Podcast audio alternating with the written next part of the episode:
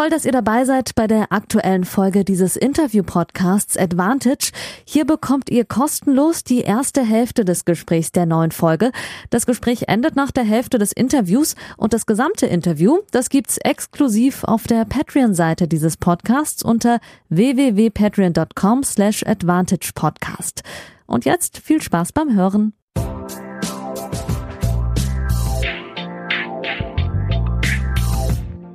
Hallo liebe Advantage-HörerInnen und vor allem liebe Patreons zur Folge 86 des Advantage Podcast. Heute mit einer Sonderfolge. Wir hatten ja letzte Woche Lars Übel, den bekannten deutschen Tennistrainer, zu Gast mit einer ganz klassischen Tennisfolge. Heute gehen wir ein bisschen abstrakter weg, wobei es trotzdem noch im Kern um Tennis geht. Ich habe äh, den Theaterregisseur Demian Duran zu Gast, der gleichzeitig auch einer meiner besten Freunde ist. Da muss man gar kein äh, Geheimnis drumherum machen. Wer regelmäßig in meine sozialen Medien schaut, hat ihn auch schon mal entdeckt. Er hat in München in meinem Team gearbeitet bei den European Championships. Und jetzt sitzen wir am Prenzlauer Berg in Berlin im Ballhaus Ost, das ist ein Theater hier in Berlin, weil wir ein Stück vorbereiten, beziehungsweise weil Demian ein Stück äh, inszeniert hat, wo er als Regisseur auftritt über das Attentat auf Monika Seelig 1993 und den Attentäter Günther Pasche. Ich sage guten Abend, Demian. Guten Abend, Janik. Hallo.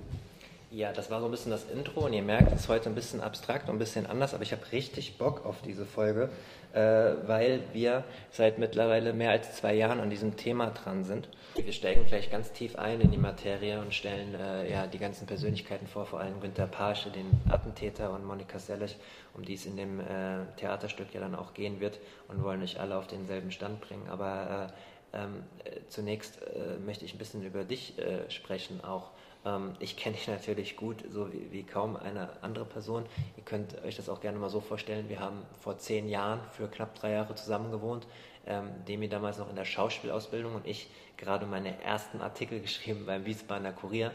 Ähm, und du hast dich dann nach der Schauspielausbildung ähm, darauf äh, fokussiert, dass du äh, die Seiten wechseln willst und sozusagen hinter der Bühne stehst als Regisseur und hast dann noch Bachelor und Master gemacht. Erzähl doch mal, warum du das gemacht hast.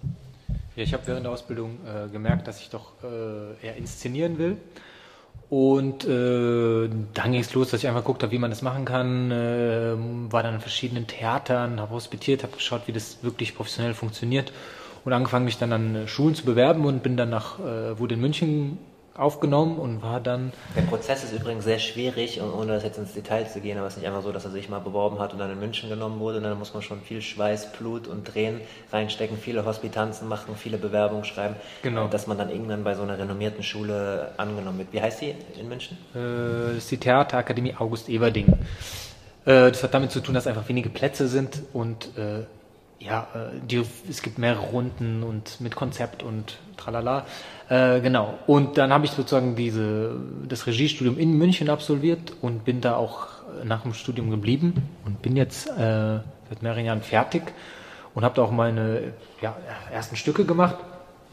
Äh, und der Kontext war, ging dann in Richtung Ende der Ausbildung halt wirklich immer mit dem äh, Kontext Jugoslawien, meine Herkunft, äh, Geschichten, die mich von dort interessieren, Geschichten, die ich sozusagen aus ein, meiner Vergangenheit, die ich nicht alles so, ich weiß nicht alles darüber, habe nicht viel mit meinen Eltern jetzt darüber immer geredet, musste mir das irgendwie selbst dran schaffen und äh, herausfinden und versuchte immer was rauszukramen, was irgendwie heute über die Gegenwart erzählen kann. Ist das eigentlich so ein innerer Drang? Also ist es so ähnlich wie bei mir, dass ich einfach nicht nur normal Sportberichte erstatten kann, sondern unbedingt auch herausarbeiten will, was nicht so gut läuft in dem Sport, wie Matchfixing und Doping? Ist das so, also aufgrund deiner Herkunft irgendwie so drin, dass du es machen musst aus dir selbst heraus? Oder hast du einfach nur schlau gedacht, ich bin da schon, glaube ich, ganz guter Experte und ich könnte das so zu meinem Ding machen? Vielleicht ist es auch beides. Es ist irgendwie dazu geworden, ehrlich gesagt. Mhm. Das, wie ich eben gesagt habe, in der Ausbildung habe ich jetzt mal andere Themen behandelt oder einfach nur Texte, die einfach nicht einfach interessant fand, die jetzt nicht immer diesen Kontext bedient haben. Und irgendwann habe ich bewusst Projekte gewählt, wo ich gesagt habe, ah, das soll was mit Jugoslawien zu tun haben. Und äh, das war dann eine bewusste Entscheidung. Und von Projekt zu Projekt merke ich schon, dass das irgendwie mein Thema ist äh, oder mein Hauptthema. Und dann schauen wir mal, wie das sich jetzt entwickelt und was man, was da überhaupt noch rauszukramen ist für, für die Gegenwart. Vielleicht auch äh, das Resultat, dass es nichts mehr mit der Gegenwart zu tun hat, was ja auch eine Möglichkeit wäre. Aber äh, es ist tatsächlich über die Jahre und äh, ja auch dadurch, dass man das so ein bisschen von mir wollte. Man ist halt irgendwie dann doch, ah, du bist dort geboren und macht, zeig, sagt, kannst uns nicht irgendwas aus Jugoslawien zeigen? Das war schon irgendwie so der erste Punkt, dass es von außen kam und ich mir das dann sozusagen auch, äh, ich habe es halt irgendwie übernommen. Du hast deinen Bachelor und deinen Master gemacht, du bist äh, in derselben Altersstruktur wie ich und trotzdem, wie ich finde, schon relativ erfahren. Wie viele Stücke hast du eigentlich schon inszeniert? Uff, äh, zehn Stück gleich. Ist das viel in deinem Alter?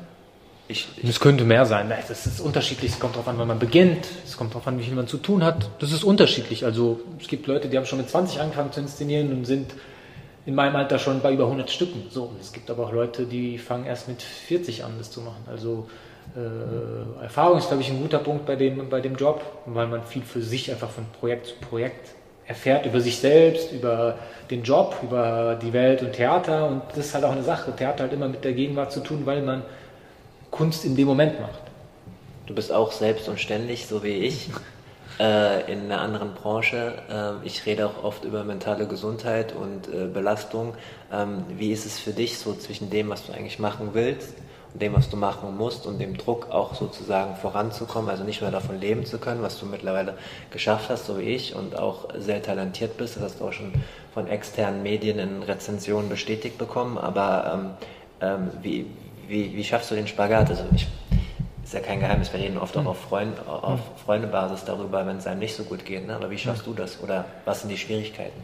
Also das, äh, die größte Herausforderung ist eigentlich, sich erstmal eine, selbst eine Struktur zu bauen, weil wie du sagst, man ist selbstständig, so wie, wie das Wort auch klingt, man muss sich da selbst strukturieren und auch sozusagen mh, mm, sich selbst vorgeben, wie man sozusagen arbeiten möchte und auch in der Gruppe bestimmte Dinge äh, in Zusammenhang mit den anderen Menschen klären, aber auch manchmal vorgeben. Man ist dann in der äh, Rolle, der man dann sozusagen in der Regie ist, schon auch sehr vorgebend.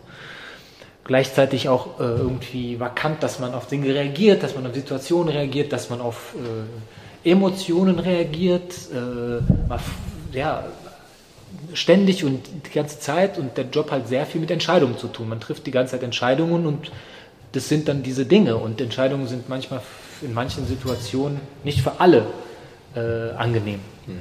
Und äh, damit, das war auch für mich ein Lernprozess zu lernen, dass der Hauptteil des Dings ist wirklich, dass ich Entscheidungen treffe auf eine Art und Weise äh, und äh, mit der noch leben muss. Nach dem Projekt, in dem Projekt, in der Sekunde. Und äh, dieser Prozess ist noch nicht vorbei. Mhm. Dem ist auch ehemaliger Leistungssportler, hat im Jugendfußball sehr hoch gespielt, unter anderem auch in Italien und Frankreich vorgespielt und in Deutschland bei verschiedenen ähm, Vereinen gespielt. Vielleicht kannst du nochmal kurz sagen zu diesem krassen Bruch oder Spagat, erst ambitioniert zu sein im Sport und dann komplett in die Kunst zu wechseln? Hm. Ja, ich glaube zum Beispiel beim Sport war es für mich im Nachhinein betrachtet auch eine mentale Frage, warum das vielleicht auch nicht weiterging. Mhm. Ich war, glaube ich, als Jugendlicher mental nicht stark genug, mit dieser ganzen Situation umzugehen. Wenn dann die ganze Familie hinter dir steht, was toll ist, was super ist, aber man das Gefühl hat, man kann diese Verantwortung nicht tragen. Auf einmal kommt irgendwie Geld ins Spiel, auf einmal kommen Entscheidungen ins Spiel, dass man irgendwo umziehen soll, dass man, äh, vielleicht will man es einfach nicht so.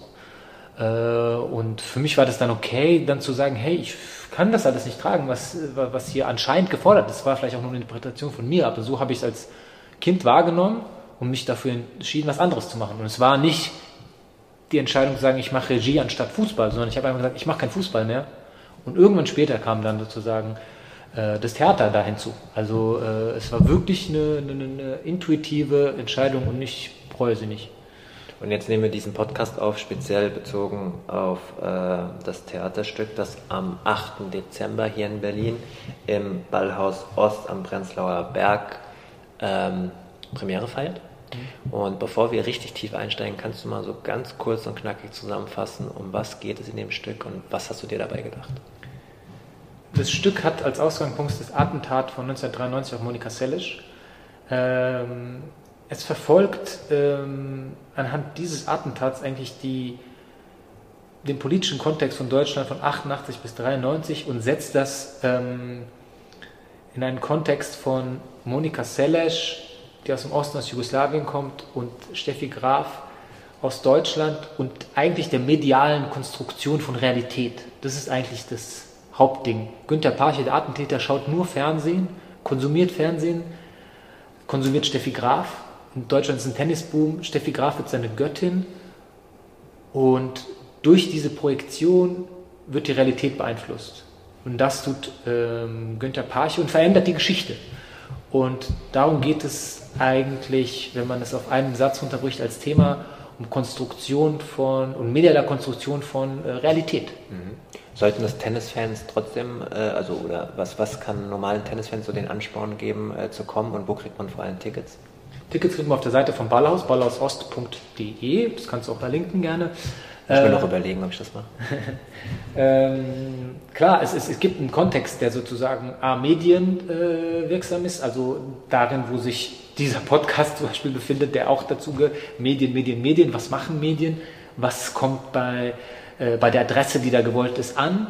Und äh, ästhetisch gesehen ist es alles erstmal in einer äh, Tennisästhetik äh, getaucht, so dass das auf jeden Fall jemanden, der Tennis guckt, auf jeden Fall ästhetisch anspricht. Also das Bühnenbild kann ich schon mal verraten, das wird euch auf jeden Fall gefallen. Ich habe hier gerade fünf Meter vor mir Bilder hängen. Äh, verrat natürlich nichts, um auch mal ein bisschen äh, Lust zu machen. Und dann steigen wir jetzt auch in die Tiefe ein äh, mit dem historischen Kontext und den Persönlichkeiten, um die es geht in diesem Stück. Aber es soll in die Richtung gehen, dass wir euch das Theaterstück näher bringen heute, ein bisschen Bock auch machen. Ähm, Transparenzhinweis, ich bin natürlich daran beteiligt. Ich habe die äh, sporthistorische Recherche gemacht und habe ihr heute auch mit einem Vortrag geholfen, werde auch bei der Premiere da sein und der Podcast ist ja äh, werbefrei. Und der bleibt es auch. Ich habe letztens auch erst mein erstes äh, Werbeangebot äh, abgelehnt, weil ich an das Prinzip mit Patreons glaube. 5 Euro im Monat äh, kriegt ihr alle Folgen zuerst und in ganzer Länge. Nur hier geht es um ein eigenes Projekt und das ist dann auch der Vorteil, wenn man unabhängig und werbefrei ist, dann kann man dafür auch ein bisschen Werbung machen. Aber wir wollen euch heute auch informieren weil ich daran glaube, dass gar nicht so viel über dieses Attentat bekannt ist von 1993. Und äh, da wollen wir erstmal ein bisschen aufklären und alle auf äh, dieselbe Linie bringen. Erstmal, Demi, ähm, ich meine, du bist auch sportbegeistert, das weiß ich. Ich kenne dich seit mehr als zehn Jahren. Ähm, aber in welchem Kontext hast du denn das erste Mal bewusst so von dem Attentat auf Monika Seles äh, mitbekommen? Äh, ja, also mitbekommen, jetzt äh, habe ich das sozusagen in dem Jahr 93 nicht, weil ich 91 geboren bin. Äh, ich bin 91 in Jugoslawien geboren, das ist sozusagen der Zusammenhang. Ähm, ich bin dann ab 91 auch in Deutschland aufgewachsen und äh, für meine Familie oder auch für sozusagen eine jugoslawische Diaspora und für deine jugoslawische Community war Monika Seles schon einfach ein, eine wichtige Figur. Sie war eine der ersten, die weltbekannt war in einer Einzelsportart wie es heute zum Beispiel ein Djokovic äh, ist oder wie es äh, bei anderen Sportlerinnen ist, die im Welt berühmt werden, äh, werden diese schnell auf dem Balkan vereinnahmt und ähm, der Erfolg äh, kann dann eine Euphoriewelle auslösen. Das heißt, ab 96, 97, wo Monika Seles wieder beginnt zu spielen, wo wieder sozusagen eine Art von äh, Comeback und auch gewisse Erfolge kommen, war es schon bei mir zu Hause ein Punkt, wo man sagt, ah, wir müssen Tennis gucken. So wie man heute bei Djokovic sagt, ah, lass uns das Finale schauen, war es damals sehr wichtig für meine Eltern, dass wir das gucken. Und, Aber schon in ähm, Deutschland, ne? Ja, ja, wir waren in Deutschland und da war das schon wichtig, die zu gucken und auch äh, zu hoffen, dass diese Tennisspielerin wieder zu altem Erfolg kommt. Oh, und das war der Zusammenhang. Was, was da genau gemeint war, war mir im ersten Berührungspunkt gar nicht bewusst, weil ich sozusagen mir das anschauen musste weil es immer sozusagen, man, man hat drüber geredet, ah, schafft sie es wieder und ich wusste den ganzen Kontext nicht. Ich war da sechs, sieben Jahre alt, aber es war für mich sehr prägnant, dass man sich diese Spielerin und ihre Matches regelmäßig anschauen musste und konnte und sollte. Und äh, das war mir dann im späteren Verlauf, dann habe ich mich natürlich informiert und habe dann rausbekommen, warum das auch für meine Eltern so wichtig war äh, und wo der Zusammenhang ist, wo äh, was das mit Jugoslawien zu tun hat, was das mit ihrer Herkunft zu tun hat und welche ja welche welche Position und welche, was diese Figur verkörpert für meine Eltern.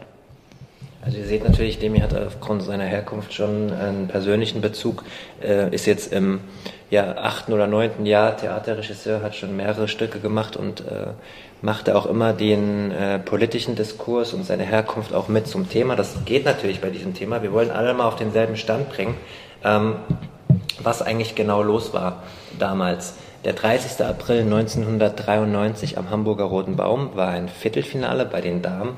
Monika Selich hat klar geführt und ähm, wurde dann von Günter Pasche, einem verrückten und fanatischen Steffi Graf-Fan, von hinten attackiert bei einem Seitenwechsel. Ihr wisst das natürlich als Tennisfreaks, darf man eine Minute dort sitzen mit dem Rücken zum Publikum und wir sprechen hier vom Jahr 1993, da gab es noch keine Securities, wie wir es heute kennen, dass da alle zehn Meter jemand steht mit dem, mit dem Gesicht zum Publikum und kontrolliert und vor allem um die Bank herum.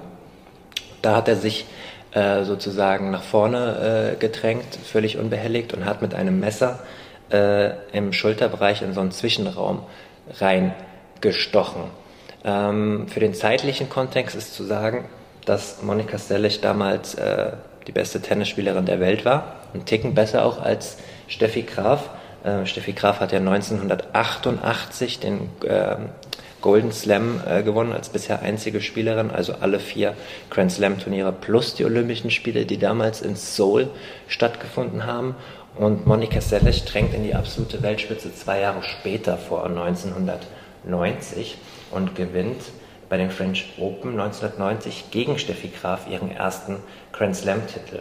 Und bis zu dem Attentat 1993, das letzte Grand Slam-Turnier vor dem Attentat waren die Australian Open 1991, die sie auch gewinnt, hat sie acht von elf Slams, an denen sie teilgenommen hat, einmal hat sie Wimbledon ausgelassen, gewonnen. Acht von elf und hat in diesem Zeitraum auch ein Head-to-Head -Head gegen Steffi Graf von 4 zu 3, wenn man noch vor den French Open 1990 das Turnier in Berlin äh, dazu nimmt, wo sie sozusagen Steffi Graf vor heimischem Publikum besiegt hat.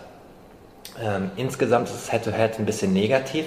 Ich habe sie auch noch vor mir liegen. Es ist ähm, 10 zu 5 für Steffi Graf, aber in diesem Zeitraum ihres Hochs vor dem Attentat führt sie mit 4 zu 3 gegen Steffi Graf. Das ist erstmal jetzt so der sportliche Kontext. Und ich möchte euch noch mit auf den Weg geben, dass ich jetzt als Tennisreporter in der fünften oder sechsten Saison, bis mich äh, Demian darauf aufmerksam gemacht hat, gar nicht so viel über dieses Attentat wusste.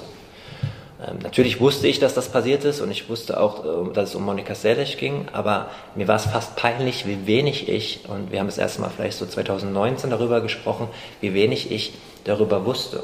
Und ich hatte dich ja eingangs gefragt, wie so dein, dein, äh, dein Zugang dazu war. Du hast jetzt äh, sozusagen an deine Kindheitserinnerung ähm, erinnert. Aber wie war denn dein Zugang jetzt als Theaterregisseur? In, wann war dir klar, dass du darüber was machen möchtest? Beziehungsweise wie skurril war das, als du gemerkt hast, wie krass das eigentlich ist?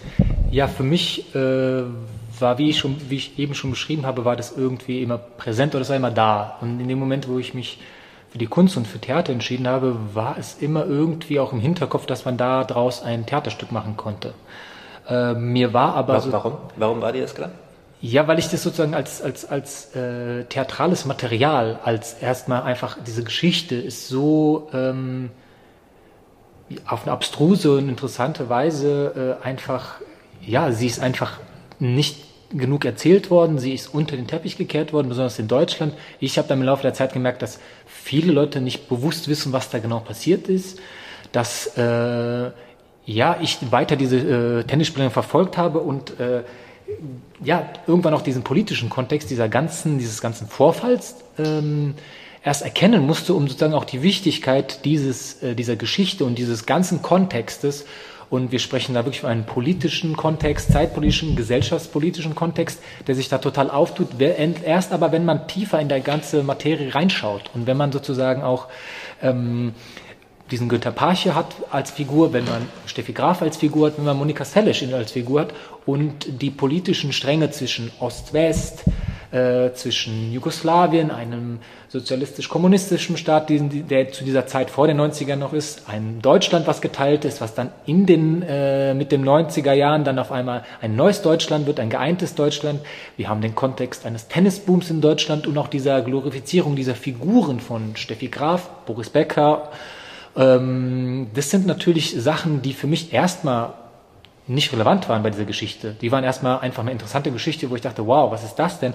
Wenn man dann wirklich in die Materie reingeht, merkt man, wie viel bis heute, was für eine Aktualität, was für ein, äh, ja, äh, was da schlummert eigentlich auch an ähm, Dingen, die heute einfach noch erzählt werden müssen und die sich bis heute durchziehen und einfach einen Kontext aufmachen, der äh, mit vielen Themen was zu tun hat, die wir heute immer noch äh, in der Gesellschaft vorfinden. Mhm.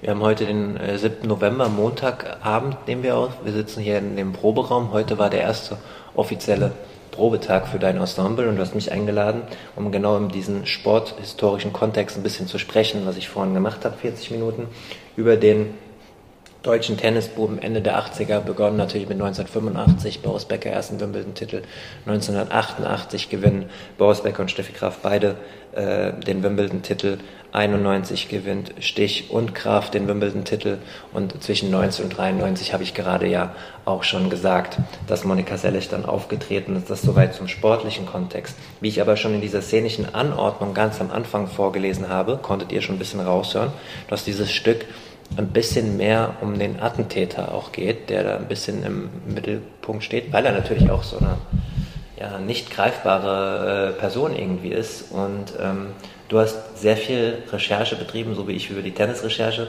betrieben habe, hast du dich sehr mit der Person auseinandergesetzt. Stell doch mal, ich meine, jeder kennt Steffi Graf, äh, so weit gehe ich jetzt mal von den, von den TennishörerInnen, äh, muss man nicht viel sagen, 22 Grand Slam-Titel, mit die beste Spielerin aller Zeiten. Ähm, und über Monika Settich werden wir gleich auch noch ein bisschen erfahren. Ähm, aber wer ist denn Günther Parsche eigentlich? Ja, das ist ein guter Punkt, weil äh, besonders für Stück, aber auch für die Leute, die hier zuhören oder die Menschen, die hier zuhören, ist es wichtig, äh, vielleicht mit ihm anzufangen. Ja, es ist der Täter dieser Sache und äh, bei ihm ziehen sich aber viele rote Fäden, beginnen bei ihm beziehungsweise treffen sich bei ihm. Günther Parche äh, ist jemand, ähm, der äh, zur Zeit des Attentats, also 93, 39 Jahre alt war, um den Dreh. Und ähm, er ist in Thüringen, also im Osten, Ostdeutschland aufgewachsen, äh, in Nordhausen, ein kleiner, ein kleiner, ja, kleiner Ort. Dort ist aufgewachsen. Auch seine Geschichte ist etwas, ja, wie wirklich wie ein Märchen, wo viele Märchen so beginnen, dass äh, ein Elternteil fehlt. Bei ihm gibt es den Vater nicht wirklich. Die Mutter gibt ihn mit äh, sieben oder acht Jahren bei der Tante ab, weil sie ins Krankenhaus muss, weil sie eine Operation hat. Und sie sollte eigentlich den Jungen wieder abholen, was sie aber nicht getan hat. Sie ist einfach nie wieder aufgetaucht. Und so beginnt eigentlich seine Geschichte, dass er, mh, mm, wie, ja, er wird einfach nicht abgeholt und wächst dann bei seiner Tante auf. Ähm, ich würde jetzt mal interpretieren, er wächst so auf wie, wenn, man, wenn man da so Szenen im Kindergarten, die man kennt, wenn man sozusagen, wenn es klingelt um 17 Uhr und irgendjemand wird abgeholt und man weiß so, ah, ah, deine Mama ist da und so, wird er, wartet der, glaube ich, ewig auf dieses Klingeln von der Mutter und wird nie abgeholt und ist in diesem Wartezustand. Gleichzeitig hat er eine Tante, die ihn bekocht. Äh, er liebt ihren Kuchen, er liebt äh, kalten Hund am äh, liebsten und das ist, glaube ich, deren Beziehung. Deren Beziehung ist kalt und sehr simpel und ich glaube, ist immer noch in diesem Wartezustand, wann kommt die Mutter. Das wäre jetzt so 70er Jahre, ne? Genau. Als er aufwächst. Genau, als er aufwächst. Ähm, so wächst er auf, er hat keine wirklichen sozialen Kontakte, er macht seine Schule fertig, macht eine Ausbildung, zum Dreher und arbeitet in der örtlichen Fabrik. IFA Motorenwerk heißt die in Nordhausen, die stellen Traktoren her. In Thüringen ist das? Ja, in Thüringen, das ist ein wichtiger Punkt. DDR-Zeitpunkt auch. Genau. Äh, IFA Motorenwerk, die stellen Traktoren her. Er als Dreher stellt so Metallteile her. Das ist sein Job. Und äh, er hat wenig Kontakt zu anderen Leuten, ist ein, ein guter Kollege, wird gesagt. Und äh, was aber ist, er hat keine ja, sexuellen Kontakte zu Frauen zum Beispiel. Er hat ähm, ja wenig soziale Kontakte, auch keine wirklichen Freunde. Das, was man heute auch wahrscheinlich als Social Skills bezeichnen würde, also dass man sich gut unterhalten kann, dass man Konversationen führen kann, genau. dass man weiß, was ist Ironie, was ist Ernst und so. Genau. Das äh, ist bei uns in den Recherchen in, auch in den Texten immer entgegengesprungen. Ne? Genau, genau. Und äh, was dann passiert, also ähm, er arbeitet dort und ähm, 1987, also er arbeitet nur dort, vielleicht nochmal zu dem Kontext des Sozialen, er hat mal versucht, sozusagen, er hat mal einen Tanzkurs gemacht äh, und merkt, nach einer Stunde hat er gemerkt, das ist nichts für ihn. Er hat irgendwie mal eine Vermittlungsagentur angerufen und das war auch nichts für ihn. Also er, er war einfach So, bei der Arbeit und zu Hause. Wenn sich jetzt eine oder andere fragt, woher weißt du das, wie hast du das rausbekommen? Hast du da mehrere Texte dazu gelesen darüber oder was ist da rund? Ja, es, es gibt sozusagen äh, Berichte, äh, vor allem, äh, ja, einfach Berichte, zum Beispiel aus dem Spiegel oder verschiedene Sachen, aber grundlegend muss ich sagen, es gibt gar nicht so viele Informationen zu ihm, darum sind das sozusagen, kann ich auch nicht 100 Millionen Prozent ver äh, verifizieren, dass das genau so stattgefunden Wobei hat. sich natürlich viele auf die Person gestürzt haben nach Genau. dem Attentat und möglichst viel äh, rausgesucht haben. Da habe ich dir auch ein bisschen geholfen. Also das mit dem Tanzkurs, das ist schon verbürgt und so. Hm. Aber ich wollte generell den Leuten mal ein bisschen so einen Eindruck geben, äh, wie wir da gearbeitet haben. Ja? Voll, genau. Und ähm, dann wer wächst er da auf und da, dadurch, dass er keine sozialen Kontakte hat, geht er zur Arbeit und kommt nach Hause. Und zu Hause guckt er Fernsehen. Und er ist eigentlich Fußballfan, schaut Fußball, äh, schaut Westfernsehen und sieht aber äh, im ZDF, glaube ich, läuft es auch immer in dieser Sch- Sportschau oder ähm, ähm, ja, und dort sieht er Steffi Graf. ZDF ist Sportstudio, ARD Sportstudio, Sportschau, ja. nur um es äh, journalistisch korrekt darzustellen. Sportstudio. Dort sieht er Steffi Graf und da passiert dann was halt mit ihm. Und äh, ich kann weder bestätigen und sagen, dass er sich verliebt oder dass er äh, fanatisch nur, aber was ich glaube ich sagen kann oder auch hier als These einfach äh, hinlege, ist, er wird einfach, er glorifiziert sie und sie wird sozusagen sehr idealisiert sie. Sie wird zu einer Göttin für ihn. Ähm, ab dem Moment schaut er nur noch Tennis im Kontext von Steffi Graf. Also er schaut nur Steffi Graf eigentlich. Er schaut nicht so wie er Fußball schaut Tennis, sondern er, er wird zum Steffi Graf-Fan und schaut jedes Spiel von ihr. Und ähm, ja, in dem Kontext von äh, dieser Zeit, wo Steffi Graf dann natürlich extrem, extrem erfolgreich ist, jedes Spiel gewinnt, wenn ich jetzt sozusagen das überspitzt formuliere, nur Erfolge feiert, den Erfolg geht er mit. Äh, über Kollegen auf der Arbeit besorgt er sich für 10.000 D-Mark einen Videorekorder, was zu dieser Zeit sehr viel ist. Ja, das ist auch ein ganz wichtiges Element der ganzen Geschichte. Genau, also er besorgt sich einen äh, Videorekorder. Damit hat er natürlich die Möglichkeit zu sagen, ja, ich nehme Spiele auf, ich schaue sie mir hundertmal an, äh, ich schaue mir gute Szenen an und schlechte Spielzüge äh, überspule äh, ich vor oder sowas. Also das ist total denkbar. Und äh, was auch die Sache ist, er, er besitzt es auf eine Art und Weise. Also er hat sozusagen seine Steffi, die eigentlich nur im Fernsehen da ist, weil er kennt sie nur aus dem Fernsehen, er kennt sie nicht persönlich, er kennt sie aus dem Fernsehen, aber er besitzt sie auf einer Videokassette. Er kann sich das immer wieder anschauen. Wenn wir jetzt von heute aus denken, hat er sozusagen die Möglichkeit, wie heute bei Netflix oder woanders, immer wieder etwas zu schauen, was zu dieser Zeit eigentlich nicht möglich war. Wenn ein Film um 20.15 Uhr lief, dann muss ich um 20.15 Uhr den Sender einschalten. Und das ist schon ein äh, ja, extremes Mittel, was er da nutzt. Und extrem viel investiert, finanziell sozusagen.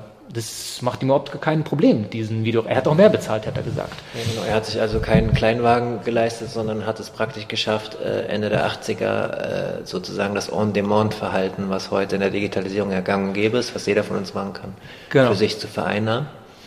Ähm, und was auch interessant ist, was wir heute herausgearbeitet haben, also nicht nur ich habe äh, heute einen Vortrag gehalten, wir haben übrigens auch schon vor 15, 16 Monaten mal ein Wochenende zusammen verbracht, wo wir äh, das, was wir jetzt sagen, die Recherche sozusagen konkretisiert haben. Ähm, Demi hat ja auch äh, gesagt, beziehungsweise ich habe es äh, angekündigt, dass äh, immer wieder die ähm, geopolitische Lage und die sozialpolitische Lage und den Zeitgeist immer äh, vor allem mit dem äh, ehemaligen Jugoslawien als Hintergrund, mit, mit Balkan als Hintergrund in seine Stücke ähm, vereinbart. Geopolitisch ist, glaube ich, was anderes dabei, ja. Nee, dann korrigier mich bitte. Ich, ich glaube, geopolitisch hat irgendwas mit Biologie und Bodenschätzen zu tun, aber Okay. ich glaube, äh, gesellschaftspolitisch. Das werden wir jetzt nicht rausschneiden. Äh, so viel Selbstvertrauen habe ich, äh, um mich da gerne korrigieren zu lassen. Ähm, genau, jetzt hast du mich gerade rausgebracht, aber das werden wir auch nicht rausschneiden. Ich wollte eigentlich nur sagen, dass äh, diese politische Lage auch wichtig ist. Das haben wir Günther Pasch ein bisschen äh, vorgestellt. Und wir haben vorhin hier äh, auf der Leinwand, ähm, sind wir die Jahre 89 bis 93 durchgegangen. Also die Jahre, in der Steffi Graf auf dem Höhepunkt war und Monika Seles äh, reinkommt und sozusagen äh, die Erzfeindin wird, die sportliche, was da alles politisch passiert ist. Und es war so krass viel. Also Mauerfall, äh, der Jugoslawienkrieg geht los, der Kosovo-Krieg geht los, ähm, die UdSSR löst sich auf, äh, ständig Attentate von der dritten Generation der RAF, äh, um mal nur ein paar Punkte zu nennen. Ähm, das hat mich schon krass überfordert. Das hast du, glaube ich, aber bewusst gemacht. Ne? Ja, äh, also mir ist selbst natürlich bei der Recherche aufgefallen, ich äh, habe sogar, also ich bin dann einfach die Daten, also wirklich jedes Datum für mich durchgegangen und geschaut, was passiert da auf der Welt. So wie heute, wenn man da erschlagen wird, wenn man mal die Tagesschau anschaut und sieht, okay, in 15 Minuten, puh, okay, das ist die aktuelle Lage. Äh, ich bin in Deutschland, aber da, da, da und da brennt's.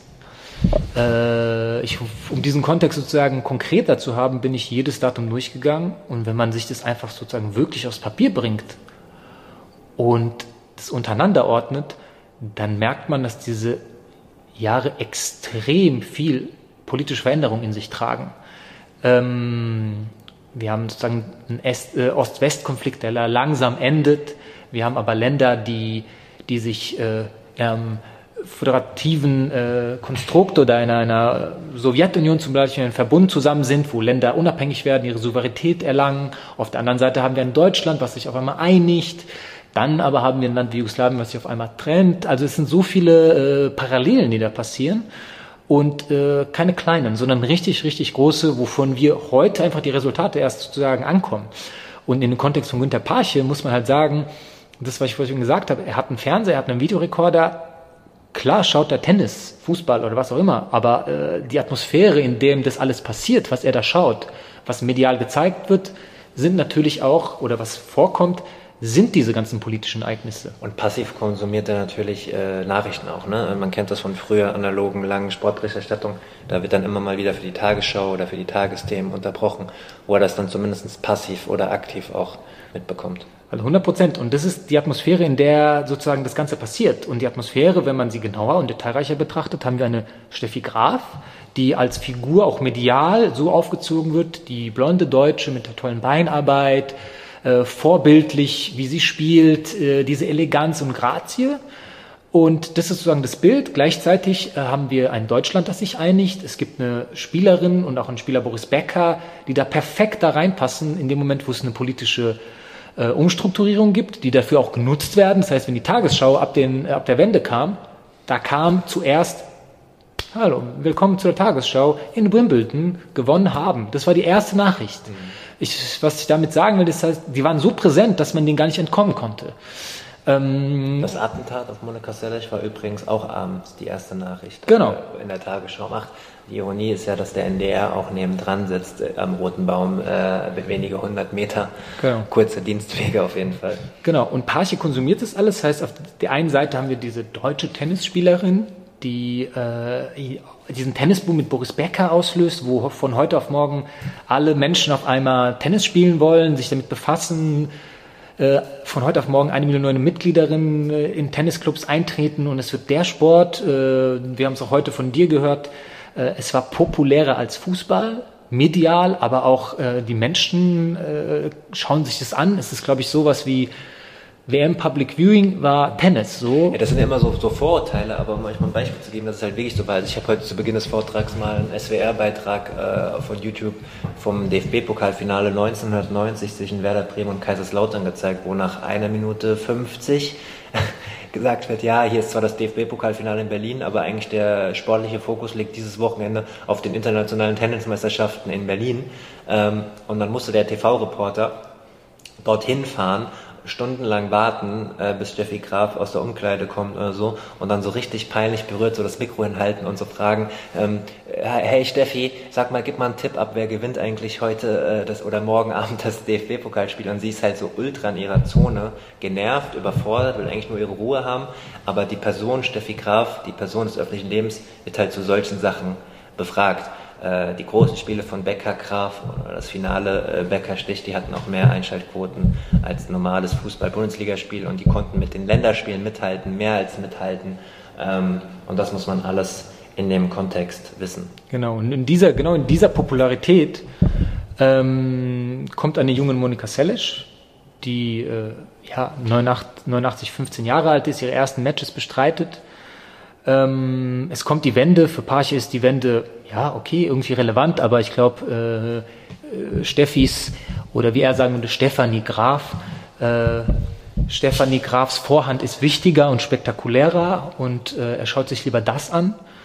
Ähm, es gibt halt äh, die Konnotation, die dann sozusagen bei Selesh dann aufgemacht wird ab den 90ern, ist halt folgende. Du hast eine Monika Selesh, die sehr jung ist, die auf einmal auf diese Tour kommt und völlig unkonventionell Tennis spielt. Die genau. spielt da können wir vielleicht mal kurz reinzugehen, weil wir haben uns Günter Page vorgestellt, ja. Steffi Kraft muss man nicht so vorstellen. Wenn wir Monika Sellig mal genau äh, vorstellen, du bist jetzt schon direkt eingestiegen, aber wir können ja mal sagen, ähm, Sie kommt aus Novosad, ne? Novi Sad, ja. Das ist welcher Teil des Jugoslawiens? Genau, äh, in Jugoslawien, da war es noch Jugoslawien, ist es äh, der, in Serbien der nord nördliche Teil, also an der Grenze zu äh, Ungarn. Und sie kommt, die ist auch, sie ist sozusagen Serbin. Und in äh, diesem Teil von äh, Serbien, in der Vojvodina, gibt es einen, äh, eine ungarische Minderheit. Äh, sie ist Serbin, spricht aber, ist aber Ungar, Ungarin sozusagen und hat auch unter der jugoslawischen Flagge gespielt. Papa ist Künstler und mit neun Jahren ungefähr äh, ist ihr Tennistalent so groß, dass sie abgeworben wird von der bekannten Nick Bolitieri Akademie in Mit zwölf, mit zwölf. zwölf. Ja, ja, ja. Mit neun hat sie, glaube ich, richtig angefangen, krass äh, Tennis zu spielen. Und genau, und der Kontext vielleicht dazu, nee, mit neun ist also wir haben in Jugoslawien was äh, sozialistisch-kommunistisch ist, aber sie als, äh, also man, es gab total freie Reisefreiheit, nicht wie in der DDR zum Beispiel. Das heißt, sie ist schon ab neun auf große Turniere gefahren, hat schon die halbe Welt bereist, war in Disneyland und was auch immer. Ähm, sie hat schon vieles gesehen und dann war es sozusagen der logische nächste Schritt, dass sie dann auf einmal in so ein Tennis Academy kommt, weil sie schon irgendwelche internationalen Turniere für sich entschieden hat. Und das war dann mit genau, zwölf Jahren. Bei Nick Bolitieri, ihr kennt ihn alle, Andre Agassi, unter anderem Tommy Haas, Maria Sharapova, alle sind da groß geworden in Bradenton. Ähm, und sie ist dann da komplett alleine, ohne Familie und sie spielt die Vorhand und die Rückhand beidhändig. Das, das wisst, äh, wissen wahrscheinlich die meisten von euch, die dann später auch ihre Profikarriere verfolgt haben. Aber es wäre um ein Haar anders gekommen, denn das Erste, was sie natürlich äh, ändern wollen, ist die Technik, weil das kennt man damals nicht. Das hat sich ja auch nicht durchgesetzt. Mir fällt eigentlich nur noch Marian, Marian äh, Bartoli ein, die 2013 Wimbledon gewonnen hat, die das durchgezogen hat, mit einem, mit einem strengen Vater, beidhändig beide Seiten zu spielen, bei den Frauen, äh, Michael Chang bei den Männern natürlich zu nennen. Aber äh, es ist nicht Common Sense und schon gar nicht Trainingslehre. Also versucht Bolitieri das natürlich umzugewöhnen. Und sie ist kurz vor der Abreise. Da hast du dich auch nochmal eingelesen. Ne? Genau. Äh, sie ist dorthin mit ihrem äh, Bruder hingezogen ähm, als Stütze und er hat auch mit ihr trainiert. Und äh, was dann passiert, wie du gesagt wollen sie ihr dieses beidhändige Spiel austrainieren. Das heißt, sie muss die Vorhand mit links spielen. Äh, das kann sie nicht. Sie kann das nicht umtrainieren. Sie, sie, sie frustriert dran. Sie verliert jedes Match und ruft sozusagen mit ihrem letzten Geld aus einer Telefonzelle zu Hause an und sagt, holt mich ab, ich will zurück. Und dann erzählt sie, ja, was ist denn los? Ja, ich muss mit einer Hand spielen, so. Und dann sagt der Vater von ihr, äh, ich kläre das schon, mach dir keine Sorgen, trainiere einfach weiter, ich regel das. Was der Vater gemacht hat, der hat mit Boletieri geredet und gesagt, wenn meine Tochter hier bleiben soll, dann spielt sie so, wie sie Tennis spielt.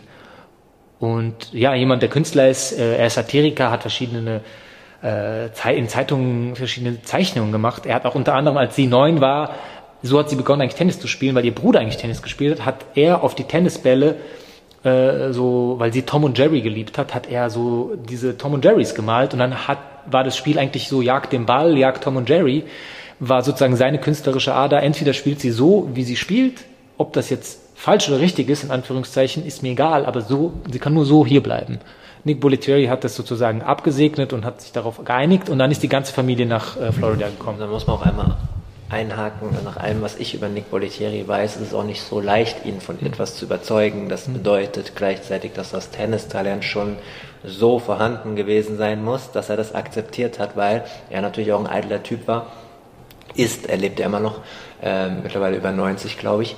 Und ähm, natürlich den nächsten Tennisstar äh, haben wollte, ja, und das auch gesehen hat. Äh, Agassi ist, ist da schon jetzt äh, dabei oder fängt an, erfolgreich zu werden und bei den, und bei den äh, Damen soll es Monika Seles werden. Aber in dem Kontext gibt es auch eine Geschichte oder eine Anekdote, die sie auch äh, in ihrer Biografie erzählt. Äh, sie kommt dann dorthin und trainiert in ihrer Altersklasse mit anderen Mädchen und die haben gar keine Chance, weil dieser Stil, mit dem sie sozusagen spielt, ist so kraftvoll, dass ihre Altersklasse da gar keine Chance hat. Dann spielt sie mit Älteren, die haben genauso keine Chance. Und dann gibt es irgendwie Einmal äh, ist der Versuch zu sagen, ach, spiel doch mit einem dieser Jungs und es ist einer aus dieser Clique, Agassi und ich weiß, da gab es so eine Dreier-Vierer-Clique, der irgendeiner, der später berühmt geworden ist. Der wurde sozusagen abgestellt, um mit ihr zu trainieren und dann ging's los. Er war auch älter und dann hat Monika Seles ihn so in die Ecken geschickt und dann hat er einfach das, das, den, den Racket weggeschmissen und gesagt, ey, ich will nie wieder mit diesem Mädchen trainieren. Und diese Jungs waren schon so irgendwie anscheinend berühmter, sage ich mal, oder bekannter. Äh, sie war damals wirklich, äh, ist erst da hingekommen und sie dachte, sie hat was falsch gemacht. Sie dachte halt. Weil sie äh, dieses Kompetitive überall anwendet, ne? statt Ja. so als Sparringspartner erstmal den Ball in die Mitte zu spielen. Ich weiß, ich weiß ja, auf jeden Fall hat sie auf jeden Fall den, die, diese Person hin und her geschickt, dass die Person sozusagen nicht Sparring spielen konnte, sondern dies musste nur hinterherrennen. Nach zwei Minuten gesagt, no way, ich trainiere nicht mit der. Äh, ich lasse mich in die Ecken, Ecken schicken. Und sie dachte als äh, junges Mädchen, oh mein Gott, äh, was habe ich getan? So, also dieses Tennis war, glaube ich, auch sehr speziell, weil du, glaube ich, bist auch äh, so, wie sie spielt, du kannst spezielle Winkel irgendwie erwischen, du kannst äh, ja, du kannst, glaube ich, so kraftvoll mit beiden Seiten schlagen. Äh, Das sieht man auch in Aufnahmen, wie die Bälle eigentlich so andere mathematische wirklich Winkel annehmen, als wenn jemand einfach mit einer Hand vor, vorhand schlägt. Voll. Naja, sie setzt sich auf jeden Fall mit dieser Technik durch, relativ früh durch, in einem äh, ja, krassen Alter von 16 äh, Jahren. Sie gewinnt 1990 die French Open, das hatte ich vorhin schon angekündigt, gewinnt dann äh, sehr viele Grand Slam Turniere. Das letzte vor dem Attentat sind die Australian Open 1993 und dann passiert das Attentat am Hamburger Roten Baum. Mm, Die physischen Folgen, äh, da hat sie Glück in dem Sinne, dass es in so einen Zwischenraum trifft. Und sie hat in einem Interview, äh, später, du hast die, ähm, Bio, äh, die Biografie Getting a Crib äh, schon angesprochen. 2009 gibt es hier noch ganz viele PR-Interviews, wo sie auch sagt, sie hätte eigentlich nach vier, fünf, sechs Monaten wieder spielen können. Viel schwerwiegender waren die äh, seelischen Folgen. Sie hat Depressionen äh, bekommen, sie hat Angst, äh, Zustände bekommen und Probleme mit äh, Panikattacken bekommen und am schlimmsten waren die ähm, Essstörungen ähm, das Problem. Sie hat einfach Essen als ihren Freund angesehen und ähm, hat sich in den zwei Jahren, die sie nicht zurückkam, ähm, ja, 14, 15 Kilo äh, hinzugefügt und äh, war ein ganz anderer Körperbau, als sie zurückkam. Sie hat dann nochmal 96 die Australian Open gewonnen und hat auch noch 20 Turniere gewonnen nach der Rückkehr und war trotzdem nicht dieselbe Spielerin. Das heißt nicht mehr die, die eigentlich Steffi Graf hätte herausfordern oder sogar äh, überholen oder überrunden können. Das heißt, Günter Paasche hat sein Ziel erreicht. Denn das Ziel war, und das hat er später in den äh, Aussagen gegenüber der Polizei und gegenüber der Richterin, ähm, Ich wollte sie spielunfähig machen, damit Steffi wieder Erste wird. Genau. Und das ist so die Ironie des Schicksals, dass genau das eigentlich geklappt hat. Ähm, und das ist am Hamburger Roten Baum passiert. Ja, der Kontext dazu ist vielleicht auch, also wir haben die Wende und 1990 gibt es ein allererstes Turnier, was du gerade auch kurz anzitiert hast, äh, in Berlin. Das Finale findet zwischen äh, Monika Sellisch und Steffi Graf statt, äh, vor den Augen des Bundespräsidenten. Und äh, Monika Sellisch gewinnt. Günter Parche schaut dieses Spiel und nach eigener Aussage sagt er, ich wollte mich nach die, ich wollte mir nach, nach diesem Spiel wollte ich nicht mehr leben. Ähm, ja, der Kontext ist auch, dass er sagt, ich wollte, nach, ich wollte da auch nicht mehr leben, weil es ist vor den Augen des Bundespräsidenten und in Berlin passiert. Wäre es irgendwo anders passiert, wäre es mir egal gewesen. Das steht, steht so in seinem Geständnis. Was ein interessanter Fakt ist, wenn man sozusagen Das ist Poli das Polizeiverhör gewesen. Genau, genau. Das sagt er selbst. Ähm, und ab dem Moment geht es natürlich auch sozusagen sportlich los, ähm, dass viele Finals zwischen diesen beiden Spielerinnen stattfinden und oft Monika Seles gewinnt, beziehungsweise schnell danach, schon mit 17 Jahren, ähm, Platz 1 der Weltrangliste belegt und äh, Steffi Graf auf den zweiten Platz verdrängt. Genau, am 11. März 91 passiert das, also acht Monate nach dem ersten French Open Titel und ich hatte es ja schon gesagt, äh, sie, acht von elf Slams gewinnt sie zwischen 1990 und dem Attentat und steht 4 zu 3 gegen Steffi Graf Genau. zu dieser Zeit. Sie ist eine total dominante Spielerin mit diesem, diesem Spielstil, der wahrscheinlich auch damals erstmal so neu war, dass man das erstmal äh, sich ausrechnen müsste, wie geht man taktisch gegen sowas vor. Äh, genau, und sie hat da wirklich äh, tolle Erfolge gefeiert und ähm, bleibt dann sozusagen erstmal Erste. Und für Günther Parche bricht eine Welt zusammen oder die Welt ist aus den Fugen geraten für ihn, solange Steffi Graf nicht auf Platz, auf Platz 1 ist. Und äh, auch das ist ein Zitat, wo er sagt, ich wollte äh, Monika Seles für die letzten drei Jahre bestrafen. Ich wollte sie nicht töten, ich wollte sie spielunfähig machen, damit Steffi wieder Erste wird. Das heißt, wenn ich derjenige bin, oder seine Welt funktioniert so, seine Welt funktioniert nur oder äh, existiert, wenn Steffi Graf Erste ist. Ab dem Moment, wo sie Zweite ist, muss was geändert werden. Und das tut er.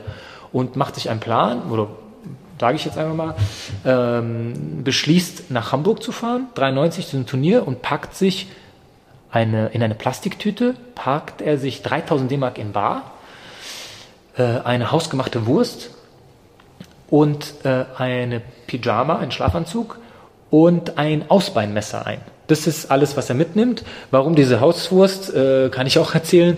Seine Tante hat mal ausgesagt, wir essen nur das, was wir kennen. So was Italienisches oder so kommt uns nicht ins Haus. Äh, ja, und dann nimmt er sich wahrscheinlich eine hausgemachte Wurst mit, weil dann weiß er halt, was er davon hat. So. Was man in Hamburg essen kann, weiß ich nicht, aber das macht nochmal die Geschichte größer, weil, wie vorhin gesagt, seine sozialen Kompetenzen sind nicht sonderlich groß. Er macht jetzt eigentlich das, was er tut, nach Hamburg zu reisen, ist eine große Sache.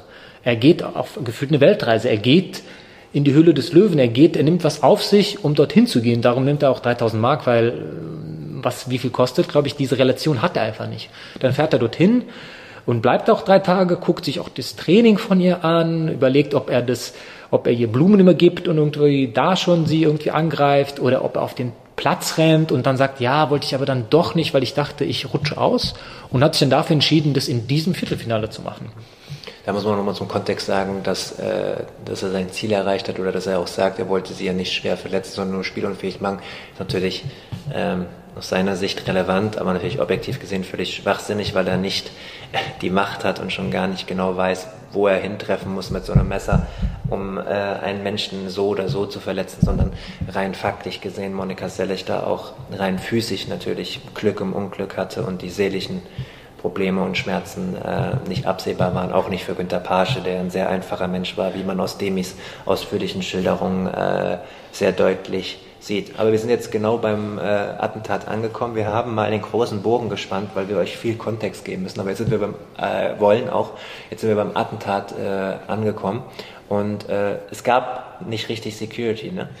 Ja, das ist die Sache. Also ähm, ja, also so, so wie wir das heute kennen, nicht. Sozusagen die Security Verordnungen waren folgendermaßen, so wie wir es heute kennen, dass da jemand sozusagen mit dem Rücken zum äh, Geschehen steht und ins Publikum schaut und beobachtet, was dort passiert und äh, Gefahren frühzeitig erkennen sollte. Sowas gab es nicht, sondern diese Menschen haben sozusagen mitgeschaut.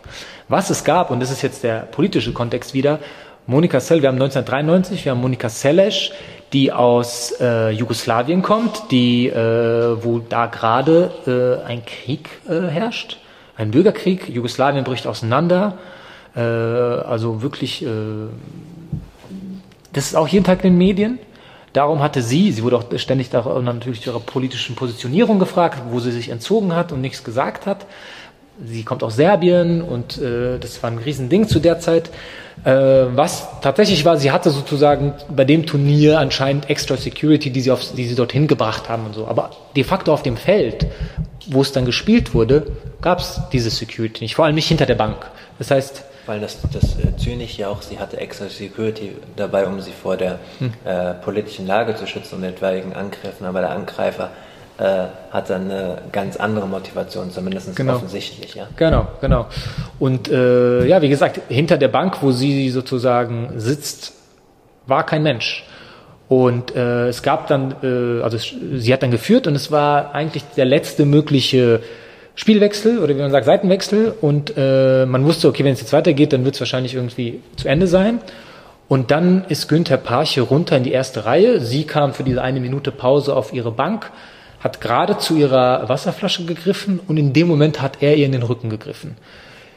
Äh, gegriffen, ge, gestochen mit diesem Ausbeinmesser und hat sie zwischen, äh, auf der linken Seite beim Schulterblatt getroffen. Die, die Wunde war zwei Zentimeter groß, also hört sich erstmal nicht so an. Und wie du sagst, die Folgen waren schwerwiegender. Ähm, ja, und in diesem Kontext, was da sozusagen in Jugoslawien passiert, passiert das sozusagen, ist das parallel so eine Sache, die einfach damit so einhergeht. Und äh, er wird danach festgenommen, sofort äh, zur Polizei gebracht, beziehungsweise von der Polizei abgeführt und vernommen. Ähm, das alles passiert live im Fernsehen. Also da gibt es einen NDR-Ausschnitt, wo man sieht, also man sieht nicht den Moment, wo er rein, wo er sie, wo er in, in den Rücken sticht, weil in dem Moment, wie heute, dann. Ein Kameraschnitt, genau, man sieht so eine totale äh, von dem von dem Tennisplatz am Roten Baum. Ist alles auf YouTube nachschaubar, könnt ihr euch äh, genau. könnt ihr eingeben. Ähm, der Schiedsrichter fragt ins Mikrofon sofort nach einem Arzt, bitte sofort auf dem Platz. Genau. Das dauert dann so acht, neun Minuten, die Behandlung auf dem Platz. Sie wird auf den Rücken gelegt, dann auch, glaube ich, in die stabile Seitenlage mal kurz. Hm? Da wird es erstmal so gecheckt. Ja, aber sie ist da, also sie, sie ist sozusagen, sie kann auch die, theoretisch, kann sich bewegen. Also es ist nicht so, dass sie niedergemetzelt wurde, sondern dieser Stich sieht auch erstmal nicht dramatisch aus. Äh, sie hat ein weißes Shirt an hinten, man sieht das Blut. Äh, sie wird behandelt, sie legt sich aber auf den Boden, bekommt irgendwie Zucker. Man sieht aber den Schock in ihrem Gesicht. Der Typ wird weggetragen. Und es war tatsächlich dem Moment, als es passiert ist, hat der Schiedsrichter Time gerufen und sie hat zur Flasche gegriffen. Und es war ihr Glück eigentlich. Der Arzt hat gesagt, ein Zentimeter links oder rechts, dann wärst du querschnittsgelähmt. Darum ist es auch absurd. Das, was wir eben gerade besprochen haben, genau. natürlich nicht planbar war. Ne? Genau, und juristisch gesehen war sozusagen die, äh, die, die, die, Ausgang, die, die, die, die, die Ausgangslage schwere Körperverletzung und nicht versuchter Mord oder Totschlag oder wie man das juristisch genau formuliert. Aber die Ausgangslage war, hat sich auf diesen Satz berufen, ich wollte sie nur spielunfähig machen, damit Steffi wieder Erste wird. Ich wollte sie nicht töten. Mhm. Und das wurde vor Gericht sehr genutzt. Zum Gericht äh, kommen wir gleich noch. Wir bleiben noch ganz kurz beim Attentat und den unmittelbaren Folgen. Das, äh, sie hatte ja gegen Maleva gespielt, das war eine Bulgarin. Äh, das Spiel wurde abgebrochen, die zog dann kampflos ins Halbfinale ein. Mhm. Steffi Graf stand schon im Halbfinale. Mhm. Ähm, Heute würden, glaube ich, in der digitalisierten Welt ganz, ganz schnell innerhalb weniger Minuten, Stunden Diskussionen aufkommen. Muss das Turnier abgebrochen werden? Muss das Turnier nicht abgebrochen werden? Mhm. Wir wissen heute, dass es nicht abgebrochen wurde, dass Steffi Graf auch kurz im Krankenhaus war. Monika Selich war dann natürlich erstmal ein paar Tage auch im Krankenhaus und äh, der Rubel musste weiterrollen, äh, sozusagen äh, das größte deutsche oder mit das größte deutsche Tennisturnier, Roten Baum, damals auch noch äh, in der höheren Kategorie. Ähm, ganz wichtig gewesen. Was ist die Tage danach so passiert? Was weiß man? Ja, das ist halt die Sache. Eigentlich musste der äh, Rubel nicht weiterrollen. Äh, aber gut, ist er halt. Am nächsten Tag, also sie war im Krankenhaus, äh, wurde untersucht, die Polizei kam und hat ihr dieses blutverschmierte Shirt gezeigt, hat ihr das Messer gezeigt, Sie hat bestätigt, dass das E-T-Shirt ist und musste sich danach übergeben. Steffi Graf war da, hat ihr Blumen gebracht und sie haben. Da mal langsam, weil das ist, glaube ich, ganz entscheidend. Steffi Graf war da, aber nicht sehr lang und das muss auch eine weirde Situation gewesen sein. Ich habe auch noch mit einer, äh, mit, mit Kolleginnen äh, gesprochen, mit Zeitzeugen. Ähm, also Steffi Graf ist jemand, der sich ja sowieso immer versucht hat zurückzuhalten und immer sehr konservativ geantwortet hat und sich nicht versucht hat, äh, instrumentalisieren zu lassen. Aber in dem Fall hatte sie, glaube ich, auch gar keine Wahl oder so. Ne? Aber äh, es wirkte schon komisch, wie das abgelaufen ist. Sie hat also die Turnierverantwortlichen haben sich hingestellt und gesagt, wir spielen das weiter, damit wir genau sowas keinen Raum lassen. Das ist sozusagen deren Statement und deren Haltung und dann wurde es auch weitergespielt. Steffi Graf ist am nächsten Tag dorthin gegangen vor dem Halbfinale? Vor dem Halbfinale ins Krankenhaus, hat sich bei ihr entschuldigt, hat sich dafür entschuldigt, dass das in ihrem Land passiert, dass das in Hamburg passiert und man wusste es, also er hat sofort ein Geständnis abgelegt, dass er ein Fan von ihr ist. Und ähm, sie haben zusammen geweint, so hat es selbst beschrieben, also Steffi Graf hat eine Pressekonferenz gegeben, sie haben zusammen geweint und konnten es nicht fassen und hat dann aber gesagt, okay, jetzt muss ich aber gehen. Und hat Monika Sellisch gesagt, ja, aber wohin denn? Und er gesagt, ja, ich muss jetzt noch das Turnier fertig spielen ja, wie könnt ihr denn weiterspielen? Ich wurde gestern eigentlich fast umgebracht und ihr spielt weiter. Also sie konnte das nicht fassen und hat es auch als große, große Niederlage empfunden, dass sozusagen auf dieser Ebene auch einfach weitergespielt wurde. Äh, und ist danach auch abgereist, mehr oder weniger ganz schnell, ein, zwei Tage vielleicht, und ist dann für Turniere nie wieder nach Deutschland zurückgekommen. Also um ein Turnier auf deutschem Boden zu spielen. 99 hat sie ihr letztes Spiel gespielt, ein Turnier auf deutschem Boden hat sie nicht mehr gespielt, hat aber eine Freundin in München, also als Privatperson ist sie schon nach Deutschland zurückgekommen. Soweit zum Attentat. Wir wollen gleich noch ein bisschen zur Motivation über das Theaterstück äh, sprechen, aber vorher müssen wir noch über die Gerichtsverhandlungen äh, sprechen und die, die, die langfristigen Folgen dieses äh, Attentats. Wir haben Monika Sellisch, die zwei Jahre lang äh, von der sportlichen Bildfläche verschwindet, wegen den genannten Gründen, über die wir schon gesprochen haben. Wir haben zwei Gerichtsverfahren, das ordentliche Verfahren und das Berufungsverfahren. Dann gibt es sogar noch ein drittes Verfahren. Monika Sellisch hat dann auch den Deutschen Tennisbund erfolglos auf Schadensersatz äh, verklagt. Und wir haben uns diese wir haben uns viele Artikel zu den Gerichtsverfahren durchgelesen, gab auch ein paar glückliche Fügungen, sodass wir auch mal mit dem ähm, Strafverteidiger von Günther Page äh, sprechen konnten, beziehungsweise ich konnte mit ihm sprechen.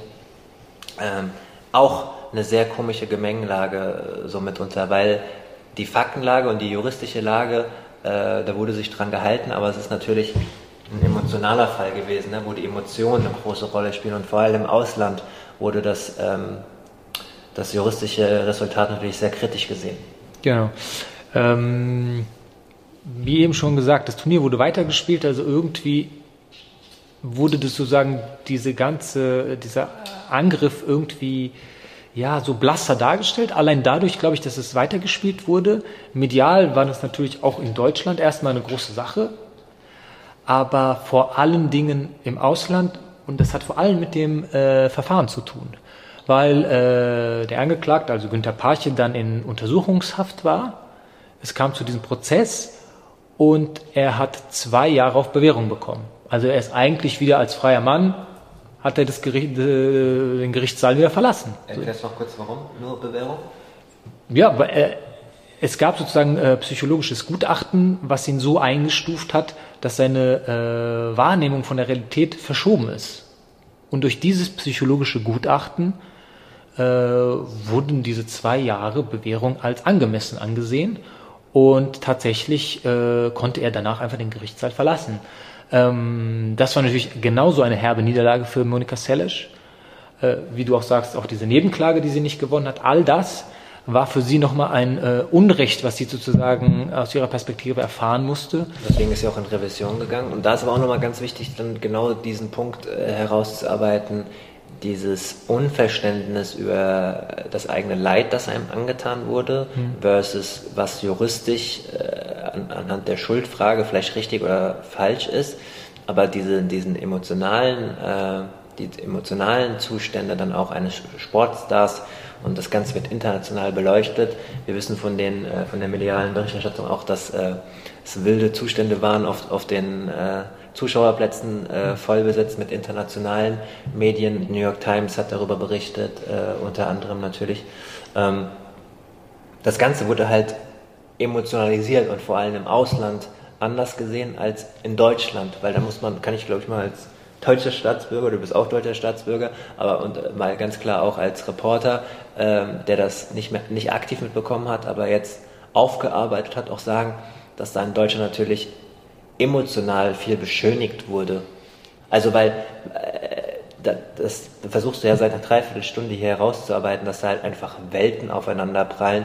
Wir haben die äh, Fräulein Vorhand, die äh, schöne deutsche Blondine, die sich ähm, persönlich immer richtig äh, verhält, ähm, nicht aggressiv ist gegenüber Gegnern oder Schiedsrichtern, äh, mit stilistischen, tollen Mitteln gewinnt, mit dieser schönen Vorhand, dem Rückhand-Slice, hm. dem, jetzt wiederhole ich schon wieder, aber dem blonden Haar. Ähm, und auf der anderen Seite Monika Seles, die beidhändig spielt, eigentlich Anführungszeichen falsch und äh, unschön und aggressiv. Äh, die erste Spielerin ist, die lautstark stöhnt, genau. ja, so lange vor Sharapova und Asarenka. Ein Riesenthema damals, also das Stöhnen war ein Riesenthema, also mediale Darstellung kann man null vergleichen mit heute. Äh, die Dezibel wurden gemessen und dann verglichen mit Brunstschreie einer Eselin, mit äh, der Lautstark, Lautstärke einer Kettensäge. Also jetzt aus der britischen Presse, nicht aus der deutschen Presse, aber genau. trotzdem ist der Punkt wichtig zu erwähnen, dass das halt in Deutschland, also stellt euch alle mal für einen Moment vor, Gedankenspiel, das Attentat wäre auf Steffi Graf verübt worden, ja, was dann in, in Sportdeutschland los gewesen wäre, äh, Anfang der 90er, in dem Kontext des Tennisbooms, Tennis gleichberechtigt mit Fußball, die Sponsoren, die in dem Tennis drin waren, die Berichterstattung, die im Tennis drin waren. Ähm, ich sage nicht, dass das in Deutschland unter den Tisch gekehrt wurde, aber richtig viel darüber berichtet oder einen richtig krassen Diskurs, äh, auch was falsch gemacht wurde. Nach meinem besten Wissen und Gewissen gab es nicht. Und man äh, stelle sich zum Beispiel auch vor, dass die Diskussion, als dann Monika Seles von der Bildfläche äh, ähm, verschwand, erstmal, das hat jetzt nichts mit der deutschen Wahrnehmung zu tun, aber auch war, ob sie die Nummer ein, den Nummer 1 Status behalten kann, dass Spielerinnen ähm, öffentlich Druck gemacht haben, dass sie den auch verliert, dass es eine neue Nummer 1 gibt. Da sind wir wieder bei EinzelsportlerInnen und jeder ist sich selbst am nächsten. Das hat nichts mit dem Deutschen Tennisbund zu tun. Aber bei mir bleibt ein äh, ungutes Gefühl, was die ganze Sache angeht. Ich meine, ein guter Beweis eigentlich äh, sind wir, die hier sitzen. Ich habe dir das erzählt und du hast gesagt, ja, was mitbekommen, aber nicht so wirklich. Und du mhm. bist in dieser Branche unterwegs. So, wenn man äh, im Ausland äh, sozusagen sich da irgendwie äh, sich anschaut, was da passiert, ist das ein größerer Skandal, also bis heute ein großer Skandal, sozusagen, ah, was passiert ist, was die Folgen sind, was die Resultate sind davon und natürlich sozusagen äh, das ist halt sozusagen, äh, die Geschichte ist halt so, dass auch selbst ein Parche, glaube ich, mit so einem Ausgang nicht gerechnet hat. Er beschreibt selbst, als er seine Wohnung in Thüringen verlässt, dann klappt er alle seine Steffi Graf Bilder, Poster ein, alle seine Inventar von Steffi Graf, tut es in einen Koffer und stellt es in einen Keller weil wenn er das tut, was er da tun will, kommt er 15 Jahre ins Gefängnis und wenn er nach Hause kommt, dann hat sie schon ihre Karriere beendet, dann gibt es diese Figur Steffi Graf nicht mehr und für ihn ist die Sache geklärt, aber er hat es getan. Also selbst er als Täter hat nie damit gerechnet. Aber es hat sich alles das erfüllt, was er wollte. Ich wollte sie spielunfähig machen, damit Steffi der Erste wird. Und es ist ein paar Wochen danach passiert nach seiner Tat. Ich werde auch immer nur, die wenigen Male, wo ich darauf angesprochen wurde, ist immer nur im Ausland. Hm. Äh, zwei amerikanische Kollegen haben mich mal 2019 darauf angesprochen, was ich davon halte, von dem Urteil, ob das nicht viel zu wenig war und ich konnte relativ wenig dazu sagen, weil ich äh, nicht gut genug im Thema drin war. Das bin ich jetzt erst durch unsere Arbeit für dieses Theaterstück. Nächstes Jahr sind es 30 Jahre, das Attentat äh, 2023. Ähm, mittlerweile würde ich mir zutrauen, da auch ähm, richtig gute tiefgründige Texte ähm, darüber zu schreiben. Äh, und äh, vielleicht wird es nächstes Jahr auch so, auch so kommen. Äh, eine interessante Sache noch, um die äh, Gerichtsverfahren noch abzuschließen. Ähm, aus einem Spiegelartikel von einer Gerichtsreporterin wissen wir, dass beim Berufungsverfahren auch die Richterin ihn äh, gefragt hat, ob er sich denn äh, Freundin wünscht, beziehungsweise in dem Kontext. Hast du es noch parat gerade? Das war der erste frei zugängliche Teil der neuen Folge. Die zweite Hälfte hört ihr exklusiv auf der Patreon-Seite www.patreon.com slash advantagepodcast. Dort könnt ihr mit einem kleinen monatlichen Beitrag dafür sorgen, dass es diese langen, unabhängigen Interviews ohne Werbung regelmäßig gibt und unterstützt zudem Yannicks unabhängige Arbeit als freier Journalist im Tennis-Doping- und Sportpolitikbereich.